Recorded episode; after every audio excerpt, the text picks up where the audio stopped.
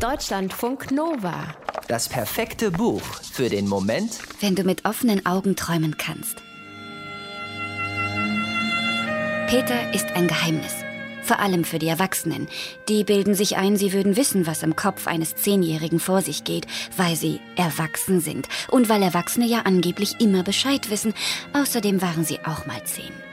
Aber Peter bleibt für die meisten von ihnen ein Geheimnis.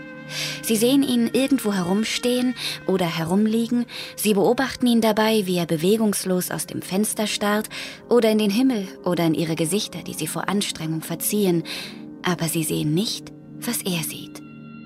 Die meisten halten ihn deswegen für zurückgeblieben. Nur ein paar der Erwachsenen bringen die Geduld auf, zu warten, bis Peter etwas sagt oder macht. Und zwar so, dass alle es mitkriegen.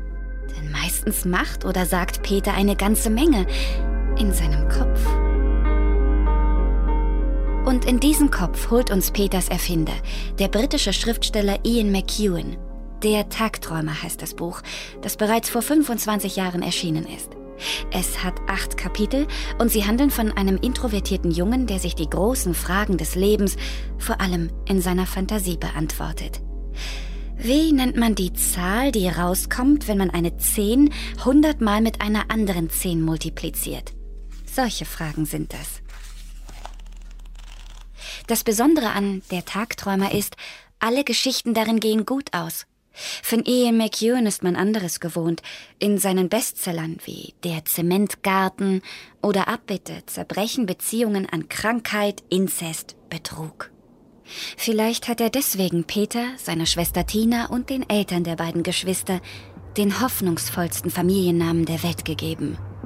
Glück. Eine der Geschichten heißt Das Baby. Als Peters Eltern ihm und Tina eröffnen, dass Tante Laura mit ihrem Baby bei ihnen einziehen wird, sind beide Geschwister aufgeregt. Tina mag Babys und Peter mag die Tante. Leider reicht Peters Sympathie nicht für den kleinen Fettkloß, der sich kurz darauf in der Wohnung von Familie Glück breit macht. Überall stehen Geräte im Weg.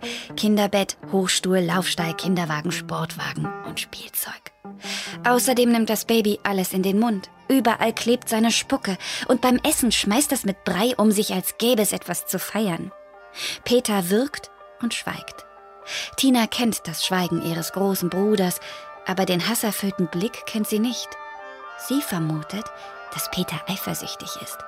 Lachhaft findet Peter, Babys sind rücksichtslose, klebrige Scheusale. Punkt. Gerade will sich Peter überlegen, wie er das Baby von sich fernhalten kann, als ihm ganz komisch wird. Er sitzt im Wohnzimmer in einem Sessel gegenüber seiner schmollenden Schwester. Die liest in ihrem neuen Zauberbuch oder tut so und hält den Zauberstab aus ihrem Zauberkasten in der Hand. Plötzlich kippt alles irgendwie nach außen. Riesig ist der Raum mit einem Mal und Peter ganz klein.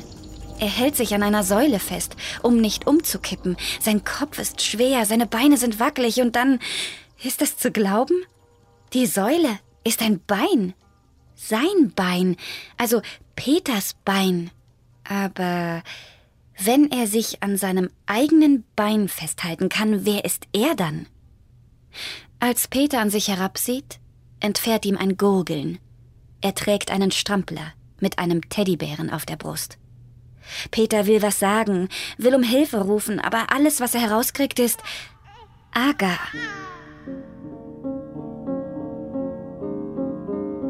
Niemand versteht ihn. Stattdessen wird er gefüttert, gebadet, gewickelt, gehätschelt und in den Schlaf gesungen. Eigentlich keine üble Sache, denkt Peter. Trotzdem muss er Tinas Zauberstab finden und den Tauschzauber rückgängig machen. Es ist nicht das erste Mal, dass Peter in derartigen Schwierigkeiten steckt. Einmal schlüpft er, in diesem Fall aber ganz freiwillig, in den Körper des alten Katers William. Und einmal ist Peter plötzlich eine Puppe in Tinas Zimmer. Aber während er sich kaum bewegen kann, werden Tinas andere Puppen lebendig. Natürlich hat Peter Glück. Immer wacht er irgendwann auf aus seinen Tagträumen. Und er ist, was er war. Peter. Deutschlandfunk Nova